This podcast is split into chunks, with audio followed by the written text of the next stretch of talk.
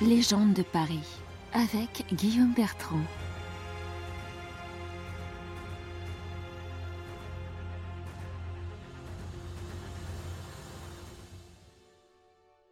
Comment les Templiers, après avoir été si puissants et si respectés, finirent-ils arrêtés sur ordre du roi de France? Quelques décennies plus tôt, la situation en Terre Sainte s'était dégradée. Les armées musulmanes, réunifiées depuis Saladin, avaient repris un à un les États chrétiens d'Orient et le royaume de Jérusalem tomba en 1244. Le dernier bastion templier était retranché dans la citadelle de Saint-Jean d'Acre. En 1291, les Mamelouks assiégèrent la ville, se livrant à de sanglants combats et s'en emparèrent. Le grand maître, Guillaume de Beaujeu, et les principaux dignitaires moururent au combat. Une poignée d'entre eux seulement parvint à s'enfuir par la mer. Cet épisode est considéré comme la fin des croisades médiévales, commencées deux siècles plus tôt.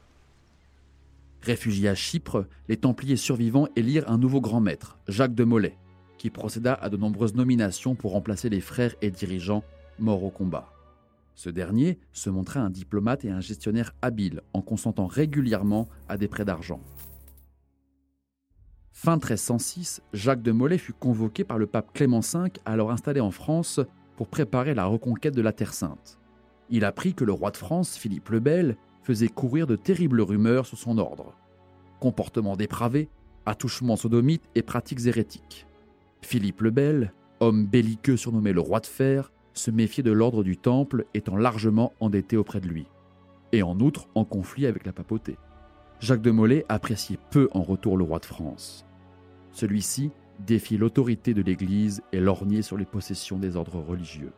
Dans le plus grand secret, Philippe le Bel fit rédiger un acte d'arrestation ordonnant la saisie de tous les biens des Templiers le même jour et à la même heure, opération secrète prévue pour le vendredi 13 octobre 1307.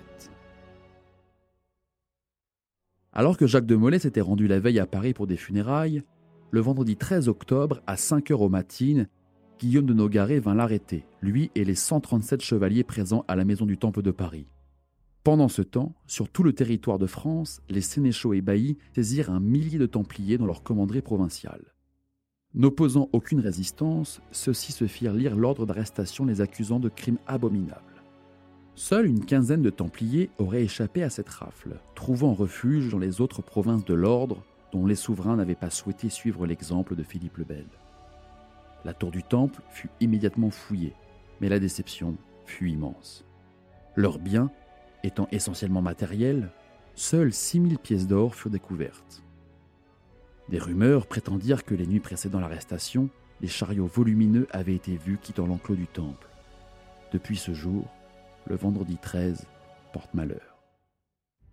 Une fois arrêtés et emprisonnés, les Templiers durent répondre à deux procédures en cours, l'une intentée par le roi et une autre par Guillaume de Nogaret. Au total, 117 chefs d'accusation furent retenus et les Templiers durent répondre à plus de 120 questions rédigées par Guillaume de Nogaret sur la base d'une dénonciation d'un certain Escu de Florent, prieur de Montfaucon, principal délateur de l'ordre. Les charges grossirent de plus en plus et prirent une dimension fantasque. Les Templiers piétinaient ou crachaient sur la croix. Ils mangeaient les cendres de leurs frères morts. Ils pratiquaient la sorcellerie apprise par les musulmans et sacrifiaient à leur idole leur progéniture illégitime. Le pape Clément V sembla impuissant à sauver ses Templiers face à la détermination de Philippe le Bel, et Jacques de Molay se mura dans un silence après avoir reconnu les crachats sur la croix. Après une procédure longue et complexe qui opposa violemment le roi et le pape pendant plus de cinq ans, Clément V abolit l'ordre des Templiers en 1312 sans se prononcer sur leur culpabilité.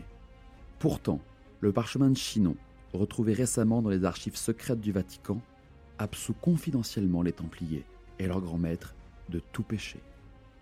Les jugements de Jacques de Molay et de quelques dignitaires furent remis à plus tard, et après que le trésor royal eut englouti tout l'argent disponible, les biens de l'ordre du Temple furent redistribués aux hospitaliers de Saint-Jean de Jérusalem, l'actuel ordre de Malte.